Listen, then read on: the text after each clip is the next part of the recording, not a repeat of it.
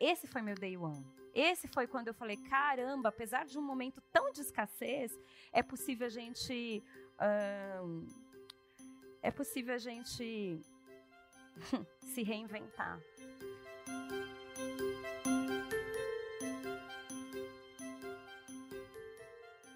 Eu venho é, de uma família, enfim, que gostava muito da comunicação e das artes.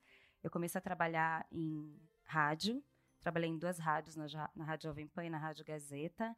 Na Rádio Gazeta eu era da área de promoção, eu tinha, era muito jovenzinha, tinha 16, 17 anos. Era tipo uma estagiária, ia para a rua é, colar adesivo nos carros e nos capacetes de motoboy, junto com uma equipe de promoção que também era muito jovem. A gente vivia no perrengue, a gente não tinha grana, eu não tinha, é, é, como é que fala? Doação da família? Mesada, não tive mesada. É, tanto que não tive, que eu nem sei o nome. Eu, mas a gente passava perrengue, mas a gente precisava comer. E um dos lugares que a gente sempre comia era o Habib's. Só que como a gente passava perrengue, a gente pedia as esfirras, vinha o limão.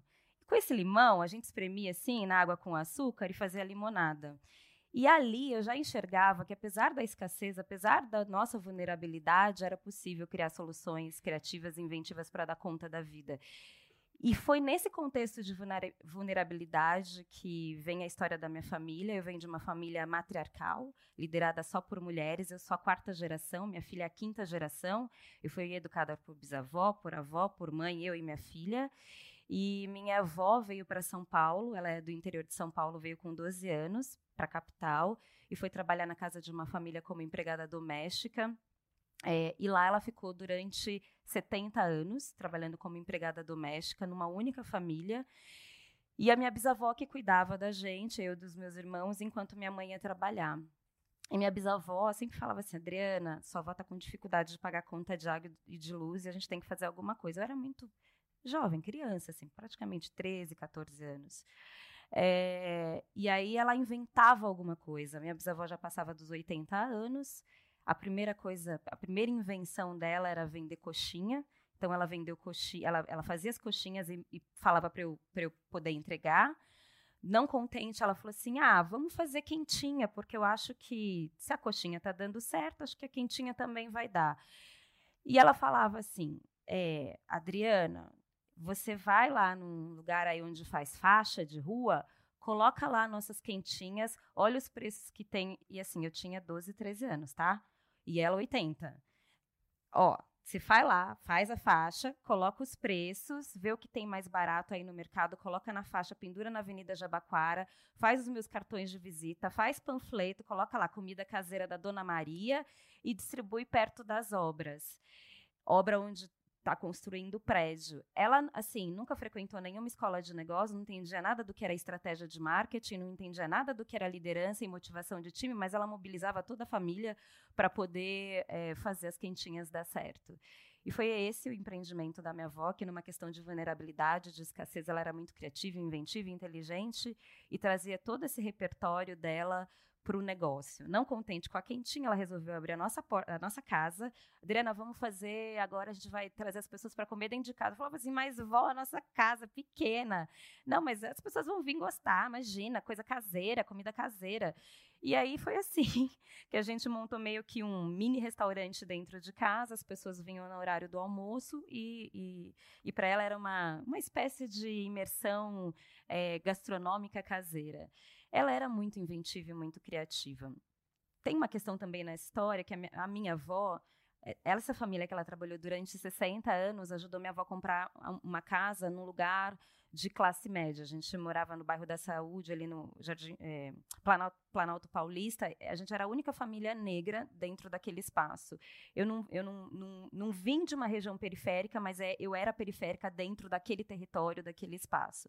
O fato de eu estar dentro daquele território me fazia frequentar escolas onde eu era é, uma das poucas alunas negras. Eu não frequentava escola particular, escola é, da prefeitura. É, mas eu era uma das únicas negras. E eu tive um processo de, de tentar me, me identificar enquanto negra em que num espaço onde eu não via negros. Então, para mim, era dolorido me colocar nesse lugar de, de uma menina negra, que não era preterida nos bailinhos, que ficava sempre segurando as vassouras, que não recebia correio elegante nas festas juninas. É, então, para me conectar com essa cultura e com a minha identidade, eu assistia muitos filmes, é, filmes negros, no final dos anos 80, e, é, dos anos 90, um, os filmes do Spike Lee, Black Panthers. Nessa época eu polarizei, fiquei mega xiita e, e, só queria saber de contextos onde tinha o negro e frequentava as reuniões da militância negra e frequentava uma coisa que eu gostava muito, que apesar da, da, do, do, pesado da militância, de estar tá super polarizada no, no, extremismo de ser negra, tinha a questão da música negra que me encantava demais. Então eu frequentava as baladas blacks, no final da década de 90, início dos anos 2000, da região da Vila Madalena. É, era uma rua onde tinha pelo menos 10 casas noturnas de black music, com uma alta concentração de jovens negros é, produzindo cultura, porque eram DJs, produtores, hostess, toda uma cadeia de produção negra, e, e consumindo também, porque lá se deslocavam também muitos jovens para consumir aquela cultura. E aquilo me deixava mais leve, era a música negra que falava assim: nossa, eu quero ser todas essas artistas aí que que, que, que tá tocando e que, que tocava meu coração. Foi nessa época que eu conheci a Daisy, uma amiga que, que era produtora de casting, depois eu, eu, eu queria é, manter nessa área de comunicação, fui trabalhar numa gravadora chamada Trama, e lá fiquei durante um ano e pouquinho, realizando o meu primeiro sonho. Eu vi o, o filho da Elis Regina, João Marcelo Buscoli, que era o dono dessa gravadora, é, tocando músicas numa rádio. E eu ligava para a rádio e falava assim: Eu quero trabalhar com você. Eu falei, mas que menina louca. E eu consegui entrar na gravadora ligando todos os dias para a gravadora para poder trabalhar. E eu saí dessa gravadora, fiquei mega deprimida, porque eu não conseguia mais me inserir no mercado de trabalho formal. E foi quando, junto com essa amiga que eu conheci na época das baladas blacks, a gente foi vender coisas. Eu comecei a vender as minhas roupas, montei um brechó, chamava Brechó da Troca. Eu ia trocando peça com as pessoas e a minha amiga, que tinha uma mãe que era quituteira, começou a vender pastel. E a gente fez uma dupla dinâmica e a nossa ideia era, era, sobreviver frente ao contexto de escassez, de não ter grana, e a gente precisava ter dinheiro para, pelo menos, uh, pegar ônibus para fazer entrevista de trabalho. E percorrendo essas feiras de rua, a gente foi fazer um, um evento chamado Arraiada Vila, uma festa junina na Vila Madalena. Nessa feira teve um arrastão, e nessa feira específica, nesse evento especificamente, a gente tinha investido dinheiro, né? Diferente das outras que a gente foi pegando dinheirinho para ela fazer o pastel e eu as minhas roupas vendendo, eu consegui pegar um contato de, do Exército da Salvação que, vem, que tinha containers e vendia roupa. E eu tinha conseguido comprar um acervo de roupa para vender nesse evento. Teve um arrastão, a gente perdeu parte dessa mercadoria. E eu me lembro a gente voltando de ônibus, eu toda carregada com as minhas tralhas, com as minhas coisas, e ela com as coisas dela. Eu carregava literalmente a barraca nas minhas costas. É, a mesa, a arara, uma mochila, a mala. A gente falou, gente, não dá mais para a gente ficar nesse esquema civirologia. Tipo, não, a gente não consegue, não dá conta. É sempre muito, muito mirrado o dinheiro e é um esforço absurdo é, para a gente conseguir o, o mínimo. Ela já tinha uma filha, é, uma filha é, criança, assim, 5, 6 anos. Eu não tinha, não tinha filhos, era mais velha. É, foi aí que a gente, conversando, falou: pô, por que, que a gente não cria uma feira que tenha a ver com a nossa identidade, com a nossa história? Nessas nossas vivências circulando pelas feiras, a gente já tinha identificado uma produção intelectual, criativa, inventiva, empreendedora acerca da estética negra. Não eram muitos, mas tinha. E naquela região da Vila Madalena, como se deslocavam muitos jovens, a gente falou assim: nossa, tem potencial, porque se as pessoas saem dos seus bairros e vão para uma única região para consumir cultura, é sinal de que tem alguma coisa ali. E foi nesse contexto. É, dessa história do arrastão, voltando de ônibus, que a gente decidiu criar a Feira Preta, é, para dar visibilidade para essas iniciativas culturais e empreendedoras na região da Vila Madalena, na Praça Benedito Calixto. Um, a primeira feira, a gente. Essa primeira feira, na época, também no Brasil estava a, a Unilever, como multinacional, estava lançando no Brasil o primeiro produto segmentado, que foi o Lux Pérola Negra, um sabonete dedicado à pele negra, que tinha como garota propaganda Isabel Filardes. Quem lembra desse produto? Primeiro produto segmentado, há 15 anos atrás. Logo depois vem a Johnson, que lança o Sandal Illumine. E aí, é, com esse contexto de ter multinacionais pensando em produto segmentado, focado na população negra, é que a gente se reafirma nessa ideia de que era possível a gente criar uma feira que pudesse valorizar essa estética negra. E aí, é, a gente procura a Unilever, né? Também da mesma forma que eu fui, procurei para conseguir o trabalho na gravadora Trama, a gente descobriu o número do PABX e ligava todos os dias para falar que queria falar com alguém da marca. E eu fui descobrir que é uma empresa grande e que era tudo por departamento, né, por marcas. Aí finalmente consigo chegar na gerente que cuidava do, do sabonete Lux Pérola Negra. Aí a moça fala assim: "Ah, tá bom, uma feira preta, acho que tem a ver, vamos marcar uma reunião". Aí eu e essa minha amiga, que, tipo, não sabia nada de nada, a gente só tinha um desejo e um sonho, que era fazer uma feira que tivesse a ver com essa identidade que a gente tanto curtia.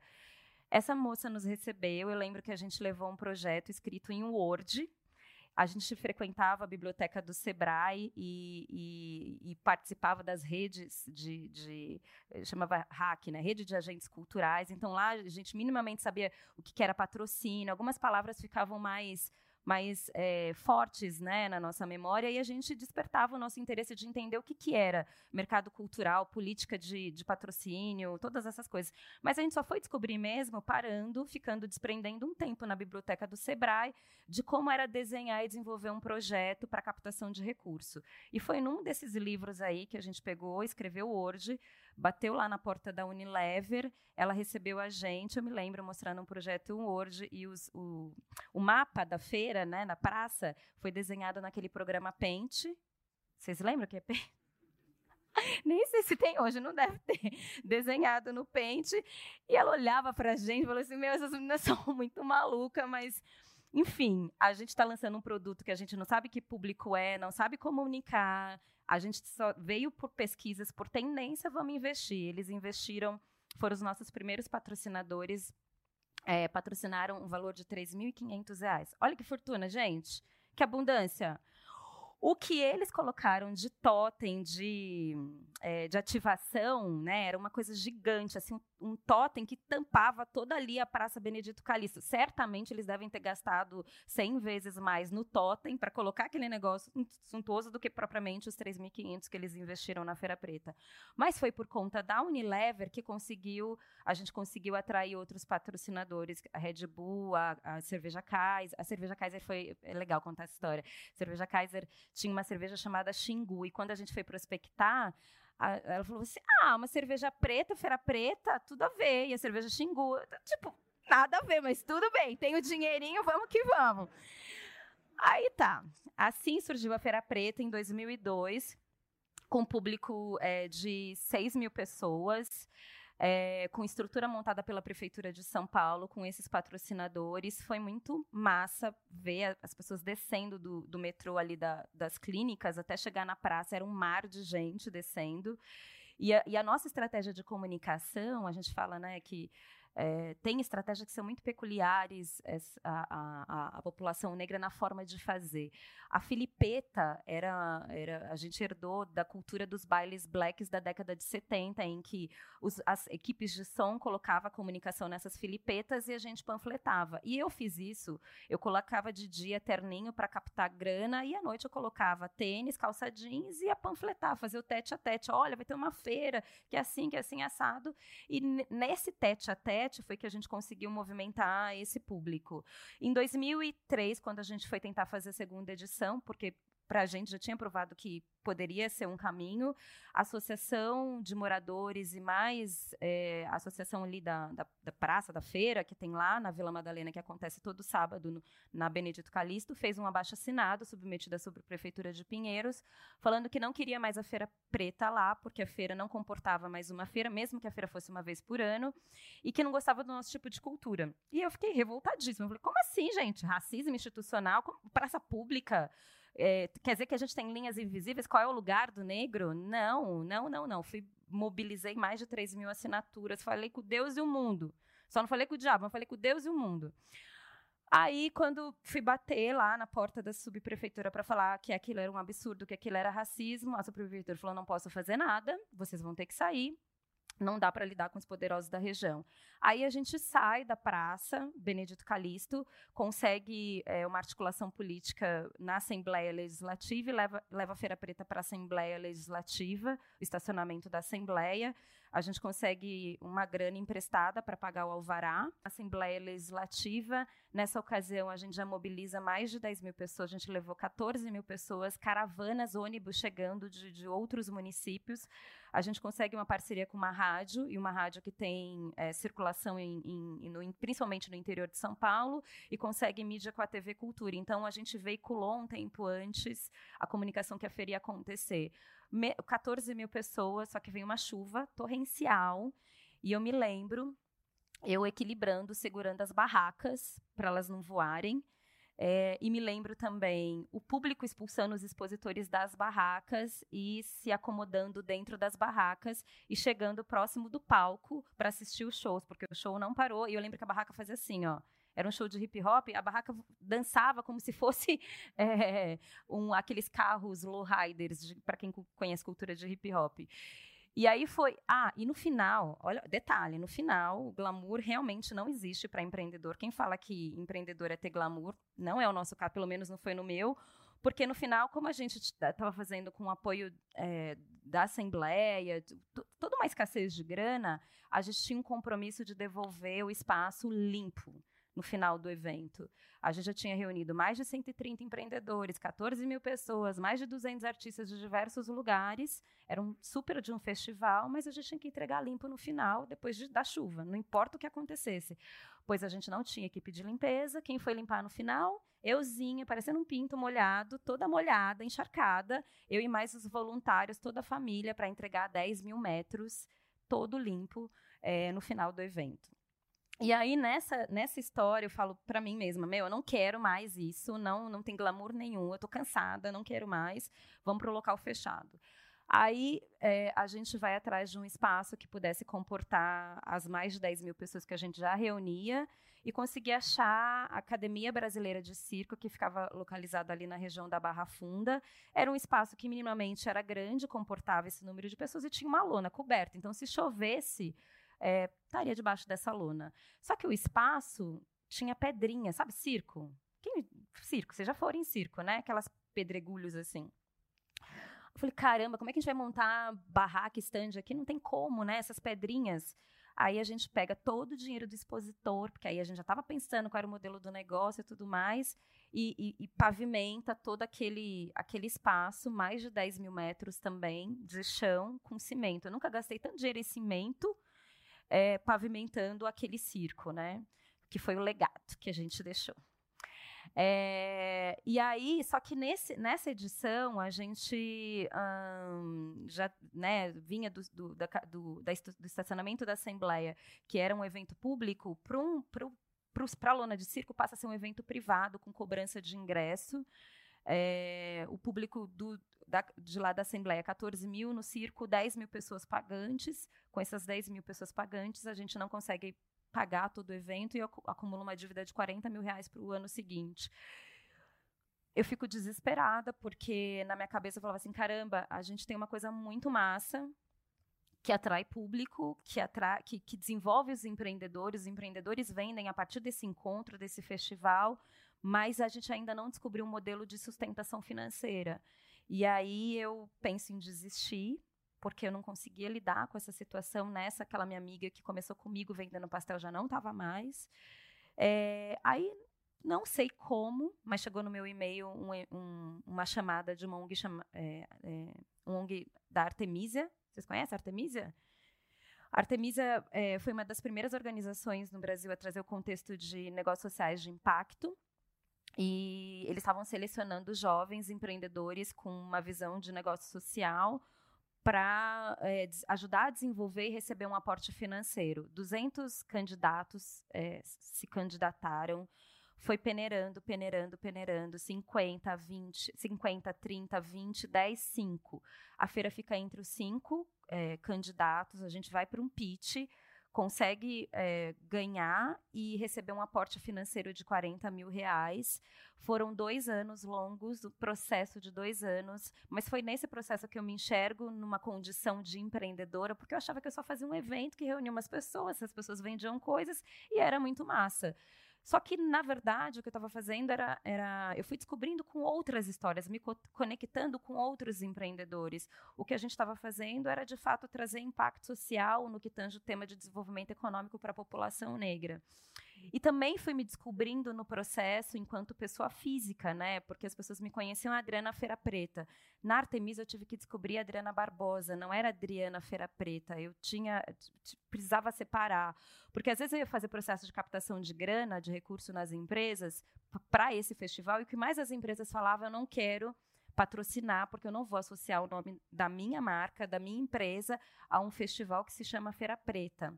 Eu falava assim, caramba, mas por quê? Ah, porque traz conflito racial, porque não sei. Eu falei assim, caramba, eu só estou aqui te ofertando uma oportunidade comercial.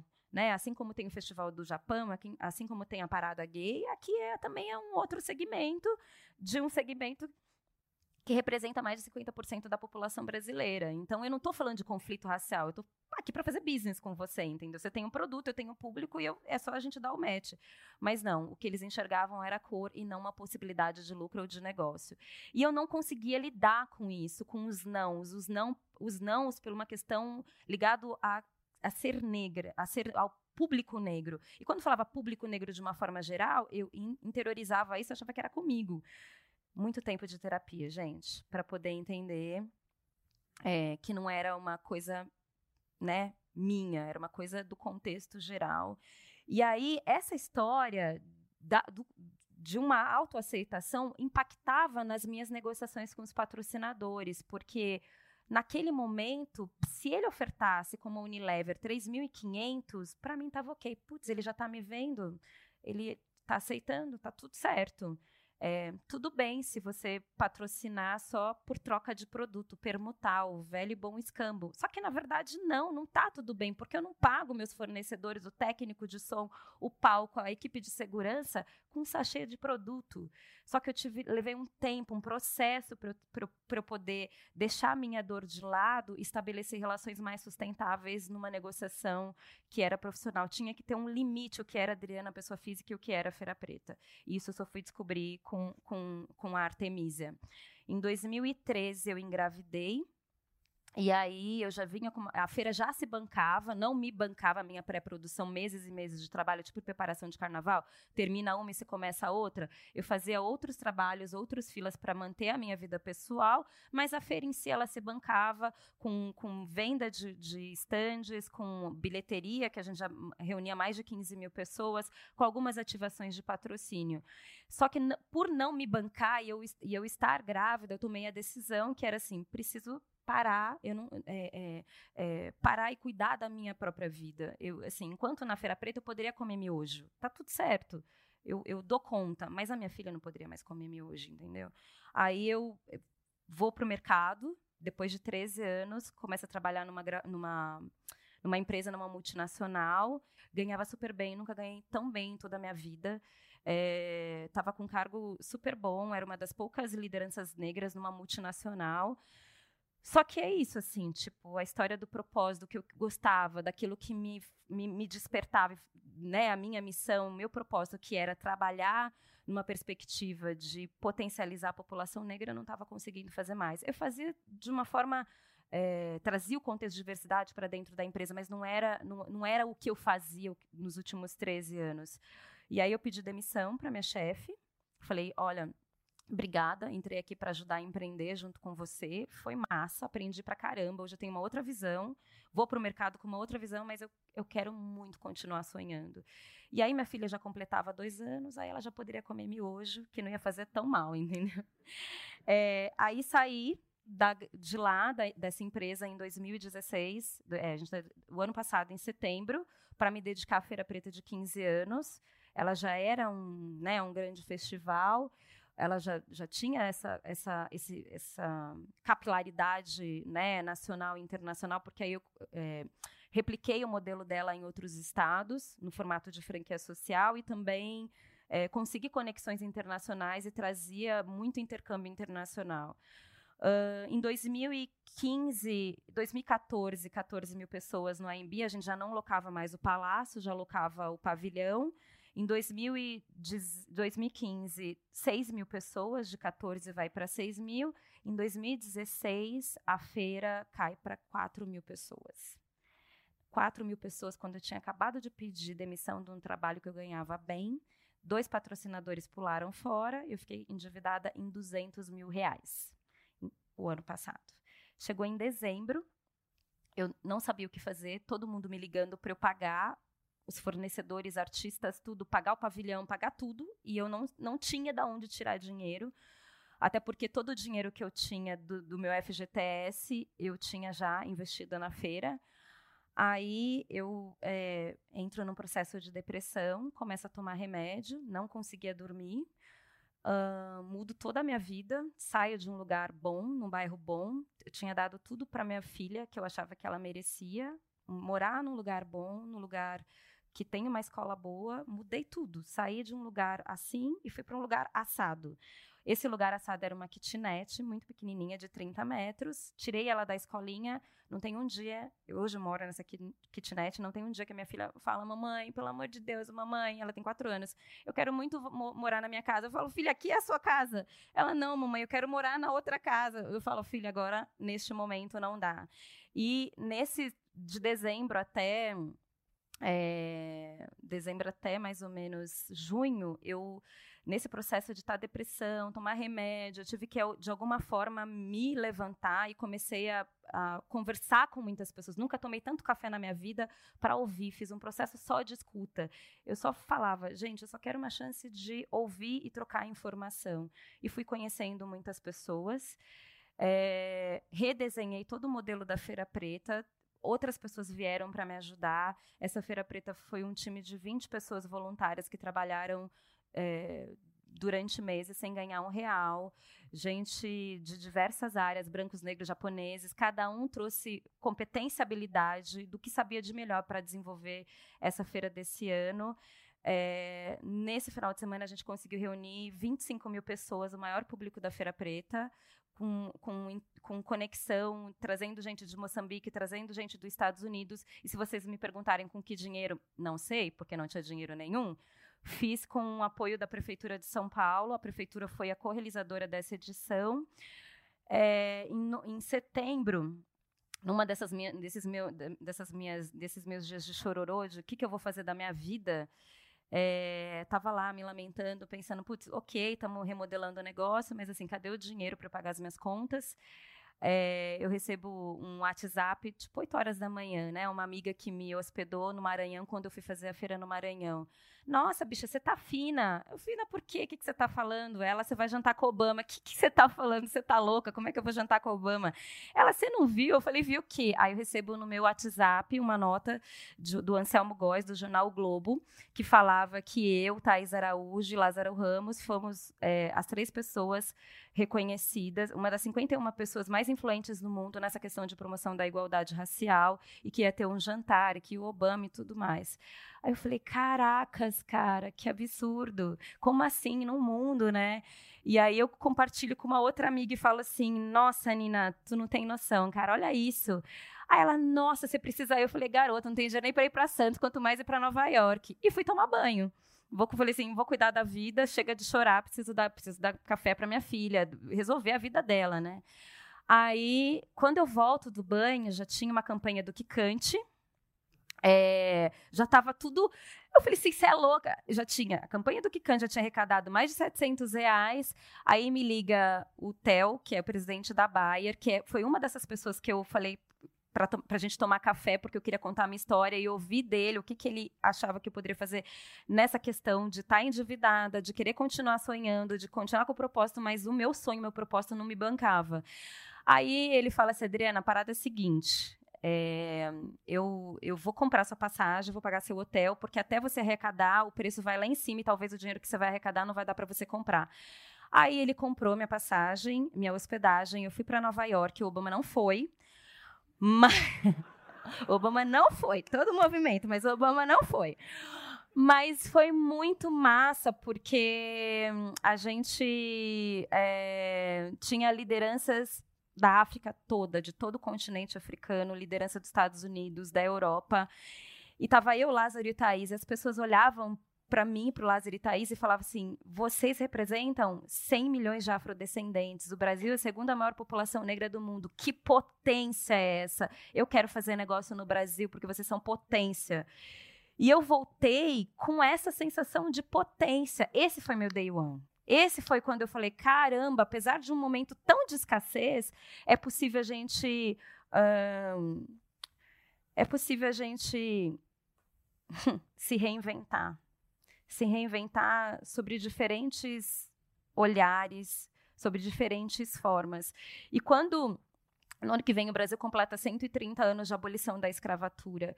E quando a gente pega 13 décadas atrás, as mulheres do tabuleiro da Bahia, não sei se vocês sabem, mas quando teve o processo de abolição da escravatura, a princesa lá bonita, ok, vocês estão libertos, se danem, se virem. Não foi igual os italianos que receberam terras para poder reconstruir. Não, tipo, vocês estão livres, façam o que vocês quiserem.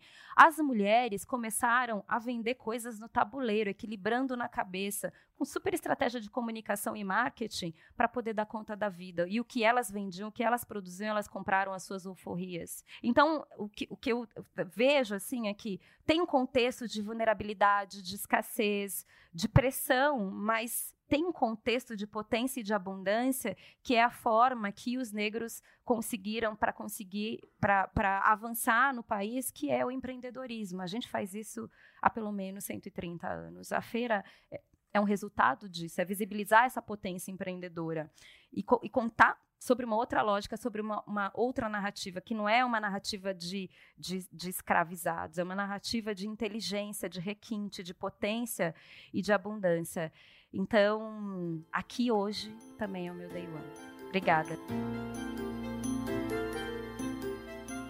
Obrigada por acompanhar mais um Day One. Se você é empreendedor ou empreendedora e quer escalar o crescimento da sua empresa, entre em nosso site e conheça o Scale Up Endeavor, o programa de aceleração das empresas que mais crescem no país.